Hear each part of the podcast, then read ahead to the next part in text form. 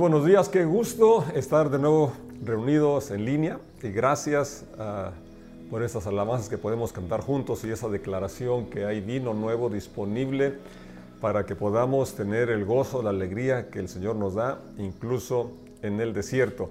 En la serie que escuchamos, los dos mensajes anteriores sobre el desierto son increíbles, son muy buenos. Si no los escuchaste, eh, te recomiendo que los busques, ahí están disponibles.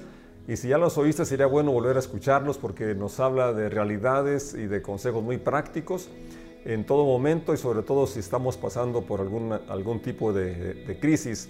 Y precisamente hablando en ese contexto del desierto, eh, en Lucas capítulo 4, eh, verso 1 nos habla que Jesús, eh, lleno del Espíritu Santo, volvió del Jordán, donde fue bautizado, y donde fue lleno del Espíritu Santo, donde Juan Bautista tuvo la visión como el cielo se abrió y vio descender el Espíritu, al Espíritu Santo en forma como de paloma y reposó en el Señor, que era una señal para él, para identificarlo, que él era el Mesías.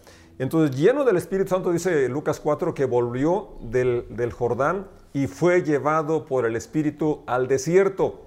Esto es importante porque eh, en ocasiones una de las tentaciones, o sí, tentaciones, dudas que pueden llegar a nuestro corazón es que, ¿por qué estoy en el desierto si estoy con Dios?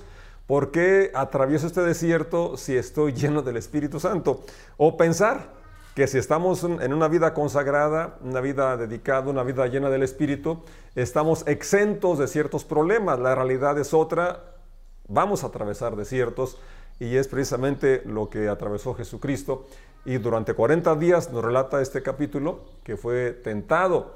Y también otra realidad es que eh, los cristianos, los creyentes, consagrados y llenos del Espíritu Santo, vamos a ser tentados no 40 días, sino todos los días que estemos en esta tierra. Pero lo importante aquí es que tenemos victoria como la tuvo Jesucristo. Y el mismo capítulo, Lucas 4, el verso 14, menciona que Ahora, al regresar del, desierto, al, salir de la tentación, al menos esas tres tentaciones que relata ahí, eh, dice que regresa lleno del poder. Es decir, primero estaba, menciona que lleno del Espíritu, o tener el Espíritu Santo, pero ahora lleno de poder. Y es lo que Dios quiere para cada uno de nosotros. Y vamos a, ver algunas porciones de la Biblia que nos hablan de estas realidades. Y hablando de Pentecostés, es una, de las tres principales fiestas que tenía Israel, que Dios le dio instrucciones. Me llama la atención cómo estas fiestas las estableció el Señor cuando todavía estaban en el desierto. Eh, la Pascua, que conmemoraba eh, la liberación, que para ellos empieza a contar el año civil para ellos y eh, obviamente religioso, empezaba a contar con la celebración de la Pascua que, daba inicio a, él como, como nación, como un pueblo libre. Y estando en el desierto también les establece esta festividad de Pentecostés, que eran siete semanas después de la Pascua y que también coincidía con la cosecha. Y eso es algo de, las épocas que más me gusta a mí, la cosecha. ¿A quién no? ¿A quién no le gusta el día de la raya, el día de salario, el día que recibe el salario, el día de la cosecha? Pues para los agricultores es el día eh, que culmina una, temporada, una época, según el cultivo, según lo que dure, lo que haya sembrado, pues es el, beneficio de un, tiempo de mucho esfuerzo, de mucha zozobra, porque no es solamente esperar el milagro de la germinación de la semilla que uno siembra, sino que poder controlar las plagas, eh, los tiempos que siempre son muy eh, variables, es decir, es una serie de situaciones de incertidumbre. Entonces la cosecha es, el recibir el fruto del esfuerzo, eh, muchos días de esperar con fe y trabajo eh, continuo. Entonces la cosecha trae alegría y en el capítulo 16 eh, de Deuteronomio voy a leer algunos versículos eh, donde habla precisamente de esta, de esta festividad. Es el capítulo 16 de Deuteronomio y dice el, versículo 9, siete semanas contarás desde que comenzares a meter la hoz en las mieses comenzará a contar las siete semanas, es decir, cuando cosechaban el trigo, que aquí literalmente yo acabo de cosecharlo hace unos 15 días, entonces ya estoy en la fiesta de Pentecostés. bueno, harás la fiesta solemne de las semanas al Señor tu Dios. De la abundancia voluntaria de tu mano será lo que dieres, según el Señor tu Dios te hubiere bendecido.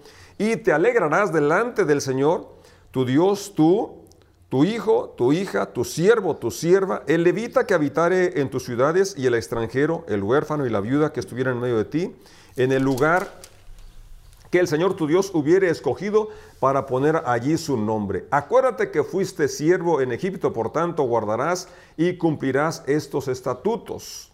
Sigue declarando ahora otra fiesta, que es la fiesta de los tabernáculos. El verso 16 menciona tres veces cada año aparecerá todo varón tuyo delante del Señor tu Dios en el lugar que Él escogiere, en la fiesta solemne de los panes sin levadura y en la fiesta solemne de las semanas y en la fiesta solemne de los tabernáculos. Y ninguno se presentará delante del Señor con las manos vacías, cada uno con la ofrenda de su mano conforme a la bendición que el Señor tu Dios te hubiere dado. Padre, damos gracias por la lectura de tu palabra. Gracias porque tu palabra es viva, es eficaz.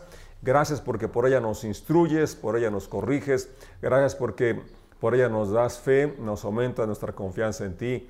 En el nombre de Jesús, muchas gracias.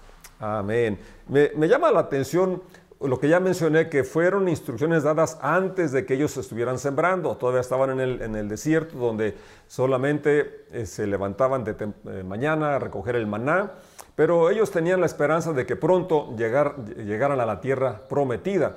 Una vez que, llegaron allí y que pudieron sembrar, eh, y una forma consecutiva, menciona aquí tres fiestas eh, muy especiales, además de las que ya había. Eh, la, otra que era continua, que era cada sábado dedicarlo al Señor, el día de descanso. Y pero estas otras fiestas también les recordaban singularmente que era un pueblo que habían sido liberados gracias a la intervención directa de Dios. Tú y yo somos libres también gracias a la intervención directa de Dios en nuestras vidas.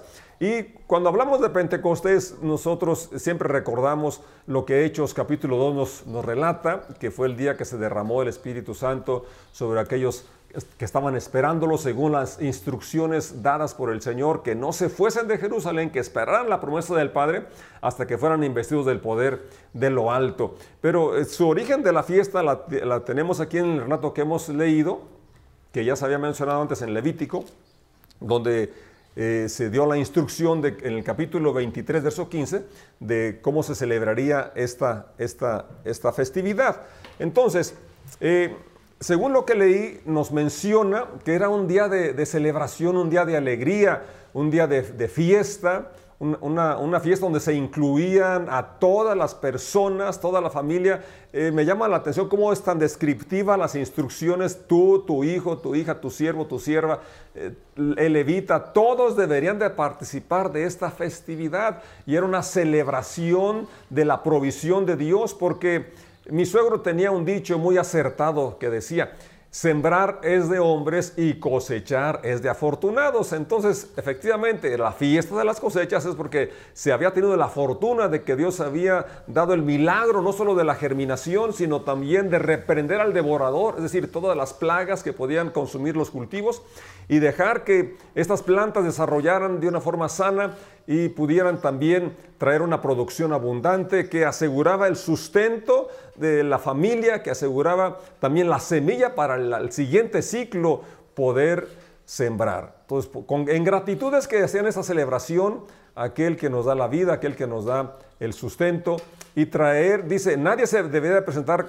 con las manos vacías, sino traer según de las bendiciones que, Dios había provisto. Pero la, atención yo quisiera centrarla hoy en este acontecimiento que ya en el Nuevo Testamento eh, nos, nos habla cómo eh, precisamente en ese día que estaban celebrando la fiesta tan importante, una de las tres más importantes, como ya lo mencioné, la Pascua, esta de las semanas o Pentecostés y la de las enramadas, eran las tres principales donde menciona que debería presentarte, presentarse cada varón y traer sus ofrendas al Señor. Bien, esta, esta fiesta incluso Pablo la seguía practicando porque Hechos capítulo 20 dice en el verso 16, Pablo había decidido navegar sin detenerse en Éfeso porque no quería pasar más tiempo en la provincia de Asia se apresuraba a llegar a Jerusalén, de ser posible para el festival de Pentecostés. Entonces miramos, según este pasaje, que aún ya eh, en los tiempos eh, de la iglesia floreciente, la iglesia naciente, Pablo seguía eh, celebrando esta fiesta tan importante. Y Hechos capítulo 2 dice escuetamente el verso 1, cuando llegó el día de Pentecostés, estaban todos unánimes juntos. Ellos, siguiendo la instrucción del Señor, habían permanecido allí en Jerusalén, estaban en una casa, porque él les dijo que iban a recibir poder cuando viniera sobre ellos el Espíritu Santo y entonces, y solo entonces, les serían testigos en Jerusalén, en Judea, en Samaria y hasta lo último de la tierra. Estamos aquí en el rincón de San Francisco, San Francisco del Rincón, Guanajuato, aquí donde ha llegado también el Evangelio y de este rincón ahora queremos y esperamos que llegue a otros más lugares porque ese es el plan, la voluntad de Dios. Bien, entonces estaban ahí eh, eh, unánimes juntos. Es importante eh, señalar esta, esta situación que estaban viviendo, experimentando, estaban juntos, pero también unánimes, con un mismo sentir, un mismo propósito. Y esto es posible solamente cuando el Espíritu Santo nos, nos, nos hace sentir la necesidad que tenemos de Dios y cómo eh, Dios bendice la armonía, Dios derrama bendición cuando estamos dependiendo de Él y esperando en Él. Llegó el día de Pentecostés. Ah, bueno, pero lo que quiere decir es esto. Ellos no sabían que en Pentecostés, que en ese día iba a realizarse la promesa dada por Dios. Ellos iban a esperar allí, no sabían si eran cinco días, nueve días, diez días, o treinta días, o cuarenta días, o más días. Iban a esperar. Y eso es una cosa importante para ti, para mí. Necesitamos esperar con paciencia las promesas de Dios porque se van a cumplir, se están cumpliendo y otras están en proceso. Ellos estaban ahí esperando y dice el verso 2 del capítulo 2 de los Hechos, y de repente, de repente vienen las promesas de Dios. Vino del cielo un estruendo como un viento recio que soplaba, el cual llenó toda la casa donde estaban sentados. E, esta es la primera vez que estoy predicando sentado y realmente, aunque ya había leído muchas veces este, este pasaje, que los que recibieron el Espíritu Santo y cuando lo recibieron estaban sentados, porque a veces pensamos que nuestra posición eh, para ser oídos por Dios tiene que ser una determinada, es decir, de rodillas o postrado hasta el suelo. Y, creo que son posiciones buenas para orar, pero no son las únicas. Eh, imagínate cómo estaría Jonás cuando estaba ahí en el vientre del gran pez pues yo no sé, pero dando vueltas quizás ahí entre los demás. Eh, este, cosas que traía ese gran pez, pero lo que cuenta más es es sobre todo la actitud del corazón, la posición del corazón, la fe, la humildad y la dependencia de que Dios es fiel y que Él ha dicho, clama a mí y yo te responderé. Ellos estaban ahí sentados, dice este versículo, estaban en una casa como tú estás hoy en tu casa y ahí Dios te, va, te está bendiciendo. No tenemos que esperarnos a regresar al auditorio a tener las reuniones presenciales. Ya hoy podemos disfrutar de esta bendición de unirnos en espíritu, de unirnos en línea y seguir en comunión con Dios porque Él está con nosotros según sus promesas. Así estaban ellos en una casa, dice en el aposento alto, estaban sentados cuando entonces dice el verso 3, se les aparecieron lenguas repartidas como de fuego, asentándose sobre cada uno de ellos. Verso 4, y fueron todos llenos del Espíritu Santo y comenzaron a hablar en otras lenguas según el Espíritu les daba que hablasen. Qué impresionante ¿verdad? Este acontecimiento tan singular, tan espectacular, porque nos relata los siguientes versículos que las personas que se habían reunido eh, para esta festividad, al oír este estruendo, al oír eh, lo que ellos hablaban, eh, porque más adelante habla que glorificaban, hablaban de las maravillas de, Jesucristo, entonces se, reunieron para ver qué, estaba sucediendo. Algunos los criticaron y dijeron, están ebrios, están hebreos, están borrachos. Pero Pedro, entonces ahora, aquel Pedro tímido que había negado a Jesús no una, sino tres veces, ahora lleno del Espíritu Santo, tiene el valor de levantarse. Fíjate lo que necesitamos para poder hablar con denuedo, con valor de Jesucristo, de lo que Él hace nosotros, de lo que ha hecho nosotros, es tener el Espíritu Santo. Eso nos habilita para hablar con valor de lo que Dios es y lo que está haciendo en nosotros. Pedro, aquel Pedro tímido, aquel Pedro que lo había negado en tres ocasiones, ahora se levanta delante de aquella multitud y tiene la libertad de expresar eh, qué estaba sucediendo en realidad. Dice, no, lo que sucede no es lo que ustedes suponen porque es muy temprano, solo en 9 de la mañana, todavía no pueden estar borrachos por mucho que hayan tomado. Lo que sucede es lo que profetizó Joel, lo que sucede es lo que prometió Jesús, que en estos días, dice Dios, derramaré mi espíritu sobre toda carne y vuestros hijos y vuestras hijas profetizarán. Les relata eh, lo que estaba aconteciendo y luego también los confronta con lo que habían hecho y eh, les dice que habían matado a Jesús. El mensaje llega al corazón de ellos porque no eran las palabras, sino también la unción del Espíritu Santo sobre Pedro. Y entonces aquella multitud, eh, compungidos, contristados, eh, le pregunta, bueno, ¿y ahora qué hacemos? Y Pedro les contesta en el versículo 38, arrepiéntanse de sus pecados, bautícense en el nombre de Jesucristo para el perdón de los pecados y recibirán el don del Espíritu Santo, recibirán el regalo del Espíritu Santo. Y es lo que Dios quiere darnos a cada uno de nosotros, que recibamos ese regalo una vez que creemos en Él, una vez que nos arrepentimos, una vez que nos hemos bautizado en obediencia a las instrucciones que Él da en la, en la última eh, tarea o la, la, gran comisión, como se conoce, lo que Jesús establece eh, o nos da para extender el Evangelio, extender las buenas nuevas. Y el verso 39 dice, porque para ustedes es la promesa.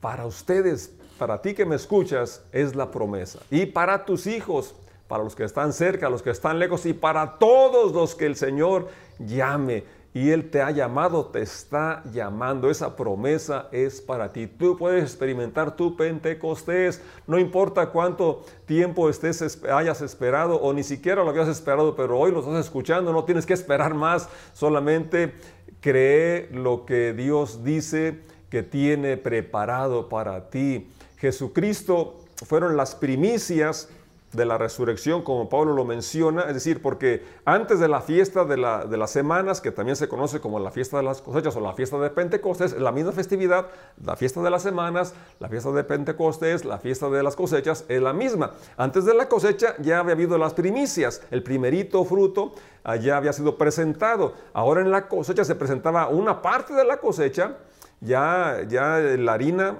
Eh, elaborado, el pan era, era, presentado ya en esta ocasión, pero lo que estoy aquí recordando es que Cristo ya había sido resucitado y Pentecostés ahora era la cosecha de aquel grano que había caído y como él dijo, si el grano eh, no cae, muere, solo queda, pero si cae, muere, lleva mucho fruto. Allí era el primer fruto de una gran cosecha que se sigue levantando hoy gracias a la, vida, a la muerte y resurrección de Jesucristo. Y tú puedes ser un fruto de, esa inversión de la vida, la muerte y resurrección de Jesucristo. Y ahora como creyente eh, tienes también, junto como los apóstoles experimentaron, esa bendición de experimentar el poder de Dios en nuestras vidas, que es el que nos habilita para poder vivir la vida cristiana. Y yo creo que los creyentes que me escuchan ya, ya llegaron a la conclusión de que vivir la vida cristiana en nuestra fuerza es, imposible, literalmente imposible. Se necesita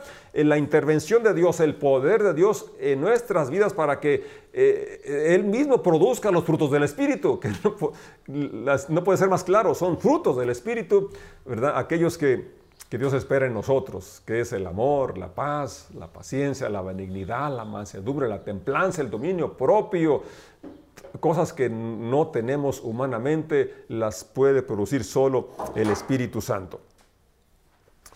Lo que ellos hablaban, dice el verso 11 del capítulo 4 de, perdón, 2 de los Hechos, dice eh, que todos los ahí reunidos les oían hablar en su propia lengua las maravillas de Dios.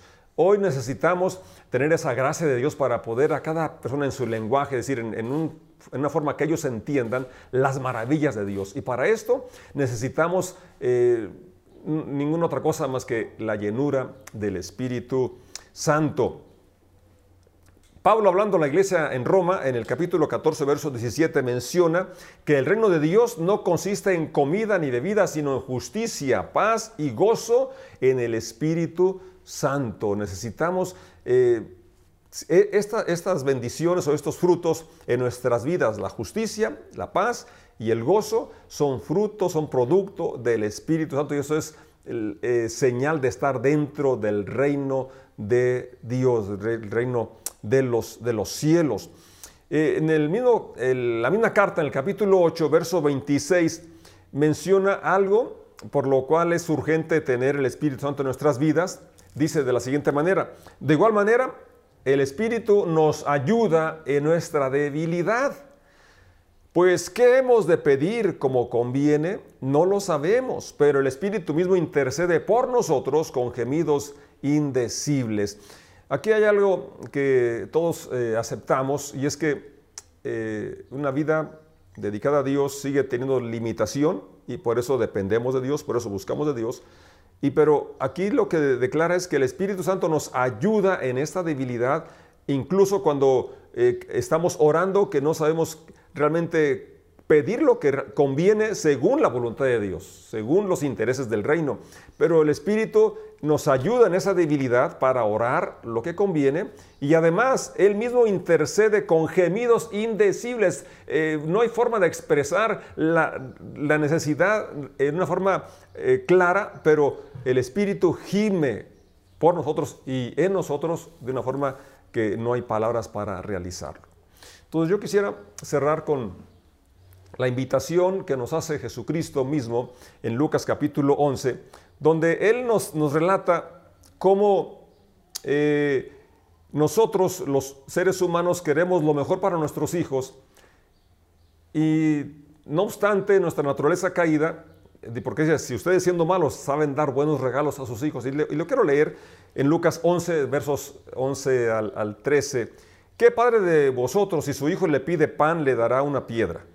O si pescado, en lugar de pescado le dará una serpiente. O si le pide un huevo, le dará un escorpión. Obviamente, la respuesta a esas preguntas es no. Si, si, no tiene nada, por lo menos no le da nada, pero no le va a dar una cosa como un alacrán, el escorpión o, o la serpiente en lugar del pescado o la piedra en lugar del pan. Claramente que no. Y luego dice, verso 13, pues si vosotros, si ustedes, siendo malos, es decir, la naturaleza humana es egoísta, es limitada, y aún así saben dar buenas dádivas, buenos regalos a vuestros hijos, cuánto más vuestro Padre Celestial dará el Espíritu Santo a los que se lo pidan. Es muy claro este, este, este versículo y muy alentador a la vez. Lo que tú y yo necesitamos es solamente pedírselo, porque tenemos un Padre bueno que está ansioso por dar buenas cosas a sus hijos y, lo más que con lo que nos quiere bendecir es con su presencia, con el Espíritu Santo en nuestras vidas, lo cual nos va a habilitar para vivir la vida cristiana, lo cual nos va a habilitar, como le dijo a los apóstoles, para extender el reino, eh, porque dijo, recibirán poder cuando haya venido sobre ustedes el Espíritu Santo y me serán testigos en Jerusalén, en Judea, en Samaria y hasta lo último de la tierra. Yo quisiera invitarte que ahí donde estás pudieras tú con fe orar para que Dios te dé esta dádiva, este regalo que Él tiene preparado para ti, que podamos experimentar ese Pentecostés, esa llenura. Si ya lo tienes, podemos llenarnos. Pablo dice, no se embriaguen de vino, más bien embriáguense del Espíritu Santo. Les habló, les preguntó a los de Éfeso, recibieron el Espíritu Santo cuando creyeron, ni siquiera sabíamos que había Espíritu Santo. Entonces Él les, instruye y ellos son llenos del Espíritu Santo.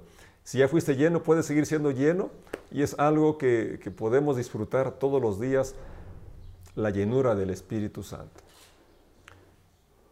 Según lo que vemos en Hechos, lo previo sería el arrepentimiento, si realmente es algo que hay que hacer todos los días, porque en la oración modelo Jesús nos dice, perdónanos, así como perdonamos a los que nos ofenden. Es decir, si hay algo que tú sabes que va contra la, voluntad de Dios, es importante confesarlo, arrepentirte y confesarlo. Dice Juan, esto les escribo para que no pequen, pero si alguno hubiere pecado, abogado tenemos para con el Padre al justo. Si confesamos nuestros pecados, Él es fiel y justo para perdonar nuestros pecados y limpiarnos de toda maldad. Pero si andamos en luz como Él está en luz, tenemos comunión los unos con los otros y la sangre de Jesucristo, su Hijo, nos limpia de todo pecado. Entonces yo quisiera primero animarte a que hagamos una oración donde podemos confesar a Dios nuestros pecados, aquellos que estamos conscientes.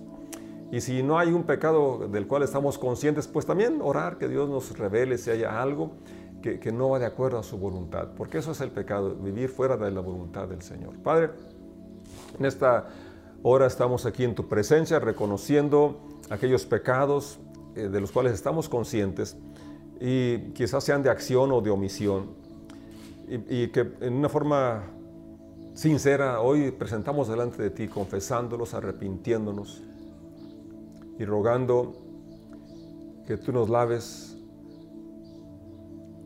Gracias por ese perdón que nos ofreces.